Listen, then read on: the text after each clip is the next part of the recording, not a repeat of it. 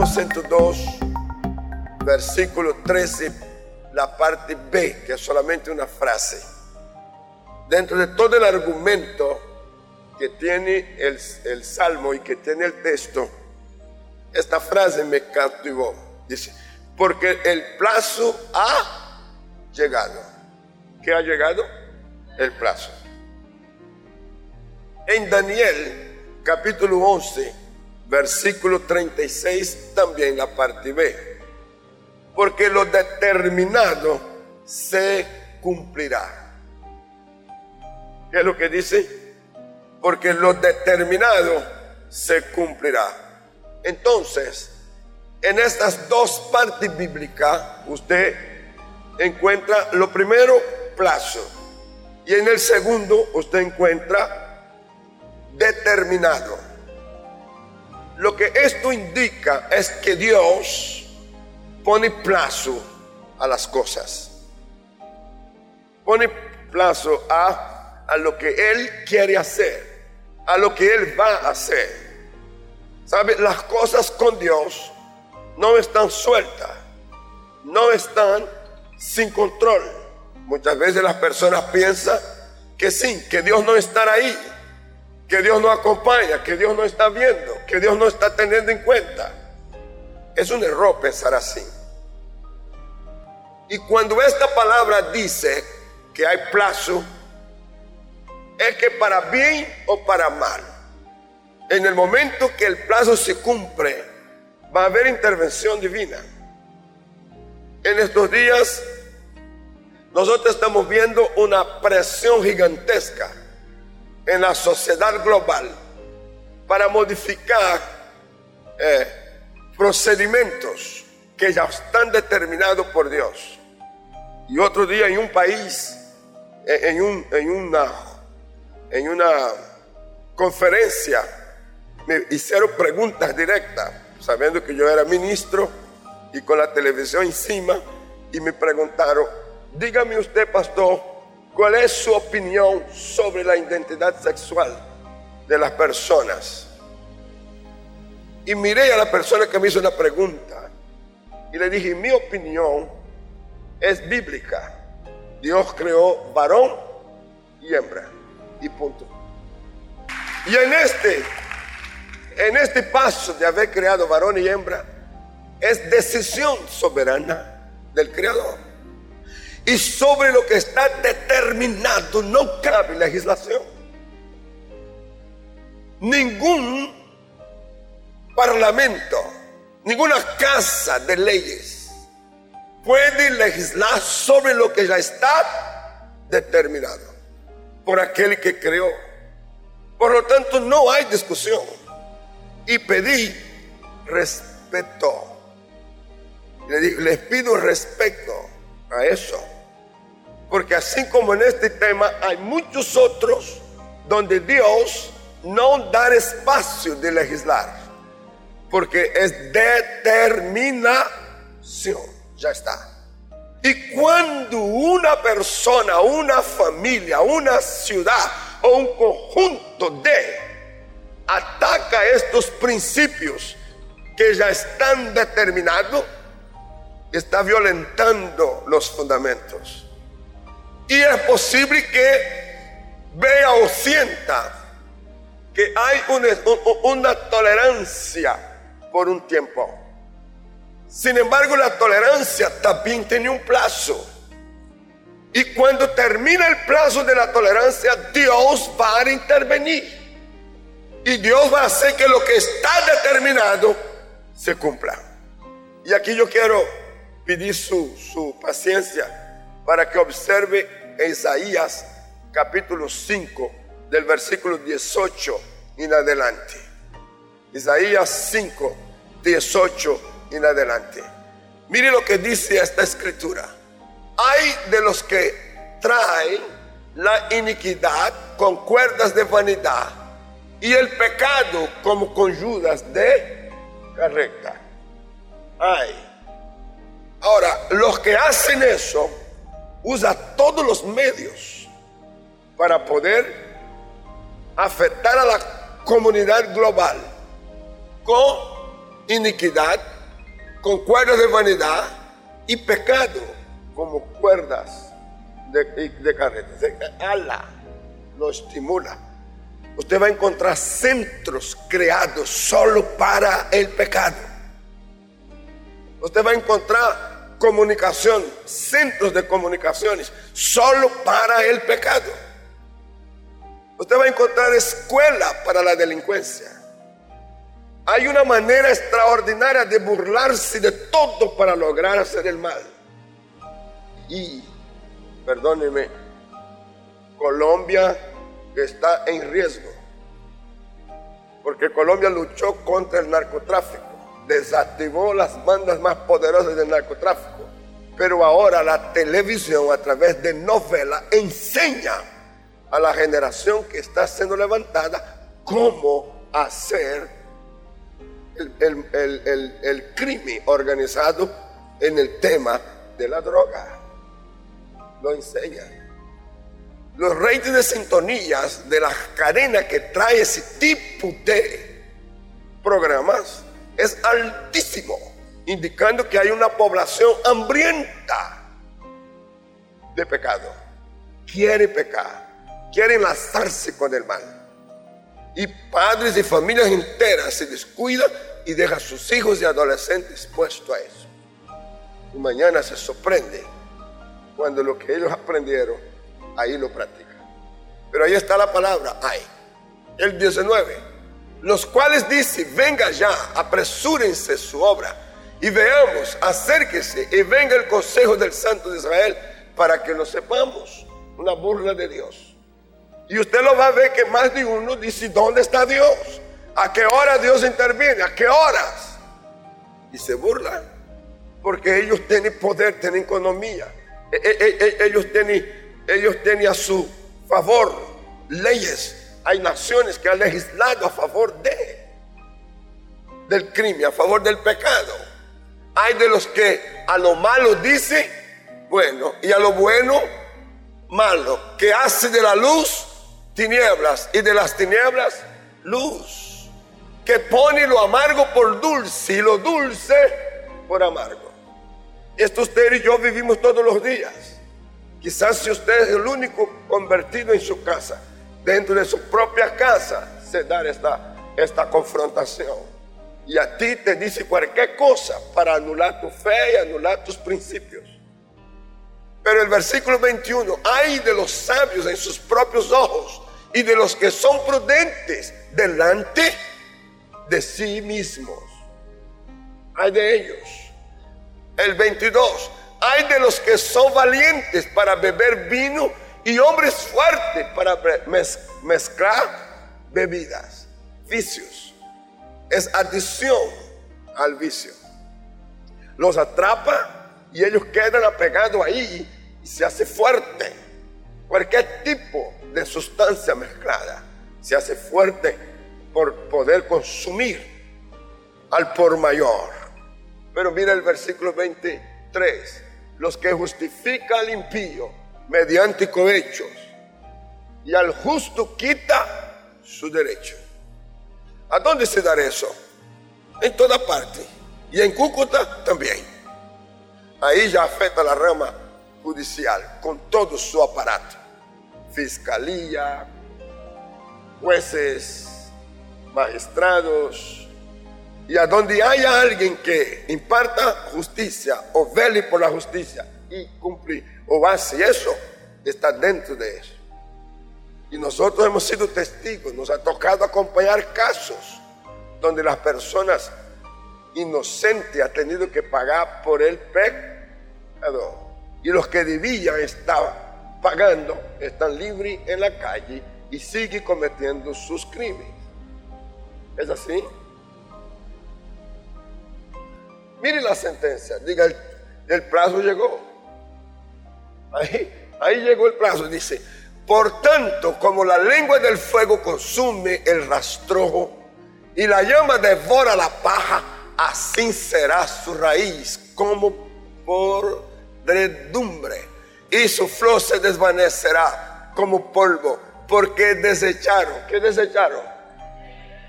que desecharon la ley de Jehová de los ejércitos y abominaron la palabra del Señor, el Santo de Israel. ¿Sabe? Hay gente que se burla de la palabra, se burla de la verdad y lo va a hacer en tu cara y lo va a hacer donde quiera que pueda. Una nación como los Estados Unidos, que la palabra de Dios fue para ellos la base, el fundamento para la sociedad en todas sus áreas. Ya hace más de 40 años lo están violando y lo están modificando. Los parlamentos tenían la palabra de Dios, la han quitado. Las cortes tenían la palabra de Dios, la han quitado. Las escuelas, antes de iniciar cualquier clase o, el periodo del día, leía la palabra de Dios y hacía un devocional, lo han quitado. Y en muchísimas otras disciplinas de la vida que estaba la Biblia, la palabra como punto, salió, ha salido, porque dice que eres un estorbo. ¿Aló? Y entonces, mientras ese caso, fue una nación fuerte, considerada la más grande del mundo, la más poderosa del mundo, la que ofrecía garantía de muchísimas cosas. En el día que comenzó a fraccionar eso, Estados Unidos no es más que una nación más entre las naciones del mundo. Y día a día va perdiendo su protagonismo. Su moneda para exaltar la fe dice, en Dios confiamos. Pero en esto, poco a poco, con sus hechos, va mostrando que no hay fe pura. Entonces no basta que esté escrita en la moneda eso, porque Dios no sustenta frases, Dios sustenta conductas y actitudes. Entonces ahí dice, por esta cosa, ellos dejaron al, Dios. Verso 25 por esta causa se incendió el furor de Jehová contra su pueblo y extendió contra él su mano y le hirió y se estremecieron los montes y sus cadáveres fueron arrojados en medio de las calles. Con todo esto no ha cesado su furor, sino que todavía su mano está extendida. Diga, el plazo ha llegado. Y cuando el plazo llega, entonces va a actuar. Japón. Si la gente no quiere oír a Dios, oirá la tierra. Y si no quiere oír a tierra, oirá los vientos. Y si no oye a los vientos, oirá las aguas. Y si no oye a las aguas, oirá el fuego. Japón fue azotado con un tsunami que de un momento a otro las aguas se levantaron. Mire usted y sorprendió todo el mundo y una ciudad entera fue devastada con centenas y miles de personas muertas. ¿Sabe? No pueden ellos dar el número correcto de muertos y desaparecidos. Japón lloró. Y ciertamente en eso mucha gente buena sufrieron el daño. Colombia ya no estamos hablando de otro país. ¿De, quién estamos hablando? De nosotros. Así que también nosotros llega. Tragedia de Armero. En 1985, erosión del volcán Nevado de Ruiz. Abrió el fuego y habló la tierra. En este día, Armero fue sorprendida. Y cuando amaneció el día, no existía Armero todo estaba bajo lodo, bajo labras. Cantidad enorme que cubría todas las casas. Y más de 24 mil personas. ¿Cuánto? 24 mil. En este día no hubo amanecer para ellos. Familias enteras. Mire la ciudad y el pueblo como quedó tapada. Pero cuadros como este, Omaira Sánchez, está metida y atrapada en, en una posición donde no es posible salvarla, porque tiene sus piernas eh, bajo presión de los escombros a donde ella estaba. Colombia lloró, Pero Colombia, antes de que eso sucediera, un pastor en Barranquilla, pastor panameño, Edwin Álvarez, estaba predicando en el final del año anterior y de repente paró su mensaje y dijo, Colombia, tengas cuidado con la cadena de fuego que corre por debajo de tus cordilleras. Pueblo que está alrededor del volcán Nevado de Ruiz. Y nombró así, esta grabación la tengo yo. Y hace un llamado y llama al arrepentimiento. Llama al cambio de actitud porque en ese entonces Colombia se estaba matando uno a los otros. ¿Cuántos recuerdan eso? Ya comenzaba los movimientos políticos, es ser amenazado por el narcotráfico.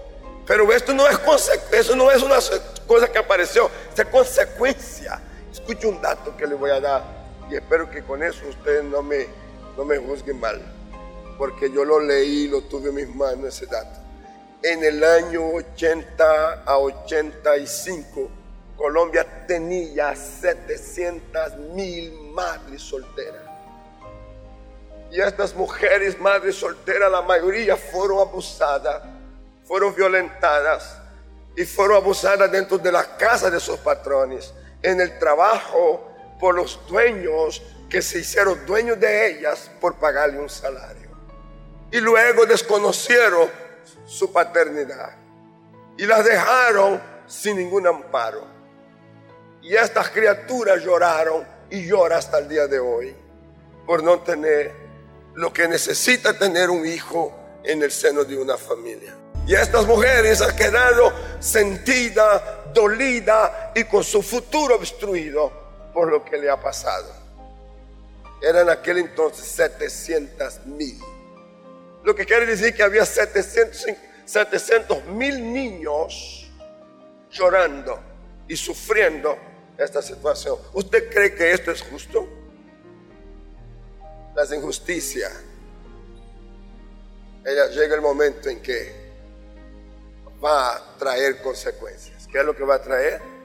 Consecuencias.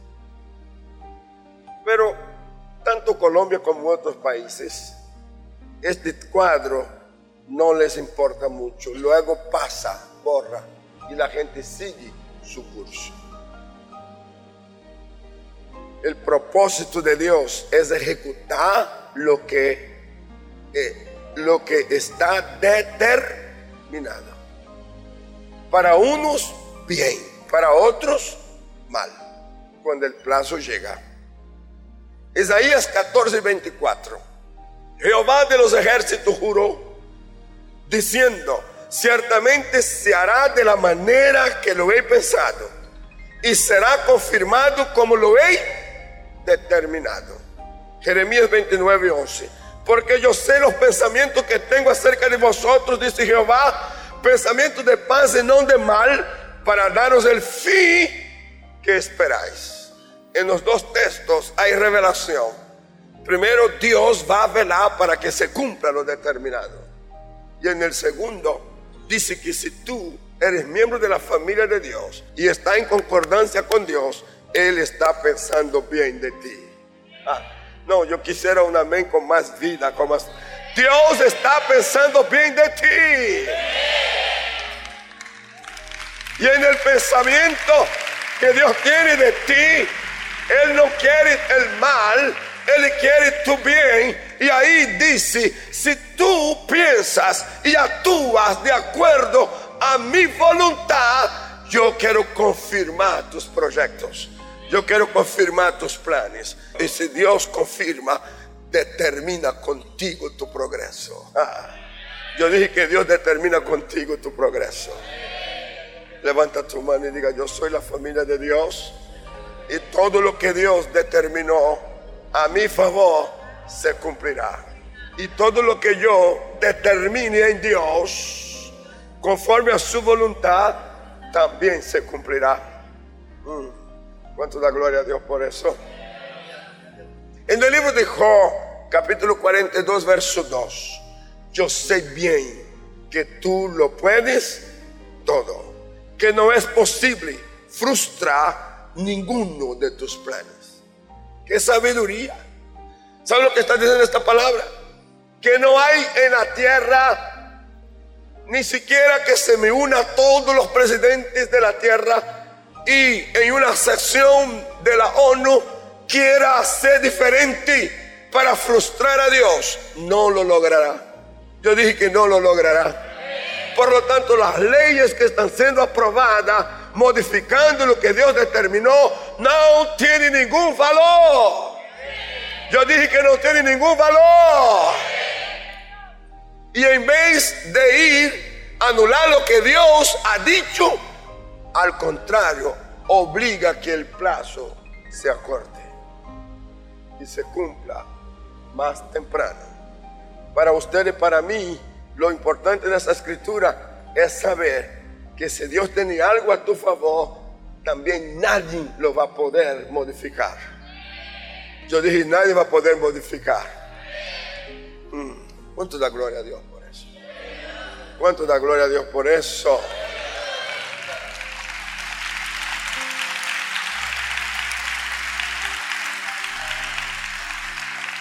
¿Sabe? Si Dios determina tu progreso, ¿quién te podrá detener? Diga nadie. Isaías 14, 27. Porque Jehová de los ejércitos lo ha determinado y ¿quién lo impedirá?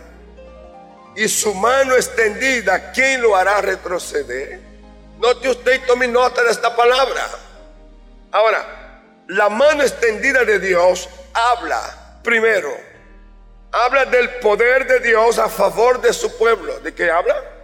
Del poder de Dios. Levanta tu mano y diga, habla del poder de Dios a favor de su pueblo. Diga, yo soy pueblo de Dios. También habla de su personalidad. Conozca más a Dios. Tercero, habla de su intervención en todo lo creado. Dios no necesita pedir permiso para intervenir, ya que Él tiene derecho de programación. ¿Cuánto lo cree? Un día un rey se ofanó en plaza pública y reclamó derechos que no eran suyos. Y hizo ridículo a la palabra de Dios y a sus profetas. Y estando él hablando al público, los gusanos lo comieron frente al pueblo. Y no es que el ataque de gusanos vino de afuera, no, afuera no había gusanos. Los gusanos estaban en él. ¿Sabía usted que su cuerpo es un centro de gusanos? Lo que pasa es que ellos están controlados. ¿Cómo están ellos? Controlados. Y si ellos están controlados, no te puede hacer nada si no hacen bien.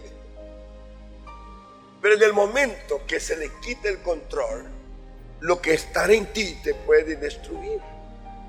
¿Sabías eso? Puede destruir. Por eso una persona cuando muere, 24 horas después, su cuerpo entra en estado de descomposición. Y no necesita que ningún agente extraño lo toque para que se active la vida que está en el cuerpo muerto. Y se activa. ¿Qué es lo que quiero con eso? No quiero crear asco. Lo que quiero es que sepa que Dios puede intervenir en todo lo que Él ha creado. Si tú estás enfermo y quieres que Dios intervenga, la enfermedad desaparecerá de tu cuerpo. La mano de Dios puede intervenir a favor de tu cuerpo trayendo salud para tu cuerpo, desde tu cabeza hasta la planta de tus pies. Por eso cuando Jesús dijo, a los enfermos que recibiera sanidad, recibieron sanidad. Por eso la lepra, cuando vio y recibió la palabra, se limpió, la lepra desapareció del cuerpo. Y dice que la piel de aquel hombre pasó a ser como la piel de un niño. ¿Cuánto da gloria a Dios por eso? Si la mano de Dios estará a tu favor, en cualquier dirección te irá bien. Yo dije que te irá bien. Pero no solo es eso, la mano de Dios interviene en nuestras vidas. ¿Para qué interviene? para dar provisión. ¿Cuántos creen que Dios quiere dar provisión? No tal y eso. En número 11, versículo 18. Pero el pueblo, al pueblo dirás, santificaos, porque habéis santificaos para mañana y comeréis carne, porque habéis llorado en oídos de Jehová diciendo, ¿quién nos diera comer carne? Ciertamente mejor nos iba en Egipto. Jehová pues os dará carne y comeréis. Es una palabra donde el plazo se va a cumplir. ¿Cómo se va a cumplir el plazo? A favor de su pueblo. Dios va a traer provisión. Levanta tu mano, diga, el Dios en quien creo es un Dios que puede traer provisión. Pero note el razonamiento humano frente a la posición divina. Entonces dijo Moisés, es Moisés, un gran líder de Dios, 600 mil de a pie es el pueblo en medio del cual yo estoy. Y tú dices, les daré carne y comerán un mes entero. Asombrado Moisés. Y vuelve y les pregunta, ¿se degollarán para ellos ovejas y bueyes que les basten? ¿O se juntarán para ellos todos los peces del mar para que tengan abasto? Moisés está asombrado. Dice, lo que estás diciendo Dios parece cosa imposible. Entonces Dios reafirma lo determinado. ¿Qué es lo que reafirma Dios? Lo determinado. Y dice, entonces Jehová respondió a Moisés, ¿acaso se hará cortado la mano de Jehová? Ahora verás si se cumple mi palabra o no. ¿Cuánto da gloria a Dios? ¿Cuánto da gloria a Dios? ¿Sabe lo hermoso de esto? Es que Dios, Dios usa el lenguaje del hombre, un lenguaje coloquial. Tú tienes, tú tienes reservas, tienes dificultad de entender lo que yo voy a hacer, lo que yo estoy diciendo. Comprendo, pero sabe, quiero que tú razones, quiero que pienses y pienses de manera correcta, porque yo voy a aprobar que sí puedo dar carne. Que lo que he determinado se va a cumplir. Aun cuando a ti, a tu mente, a tu cerebro parezca imposible. Hay gente aquí que piensa que las cosas son imposibles. Te quiero dar una gran noticia. Será imposible hasta que Dios intervenga por ti.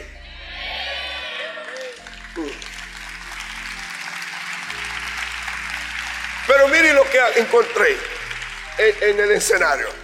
Para vivir y disfrutar lo determinado por Dios, necesitas ser lleno de su espíritu. ¿Qué es lo que necesita? Ser lleno de su espíritu. Es decir, uno no puede dar un paso a lo que Dios va a hacer creyendo en su palabra a menos que tenga su espíritu activado.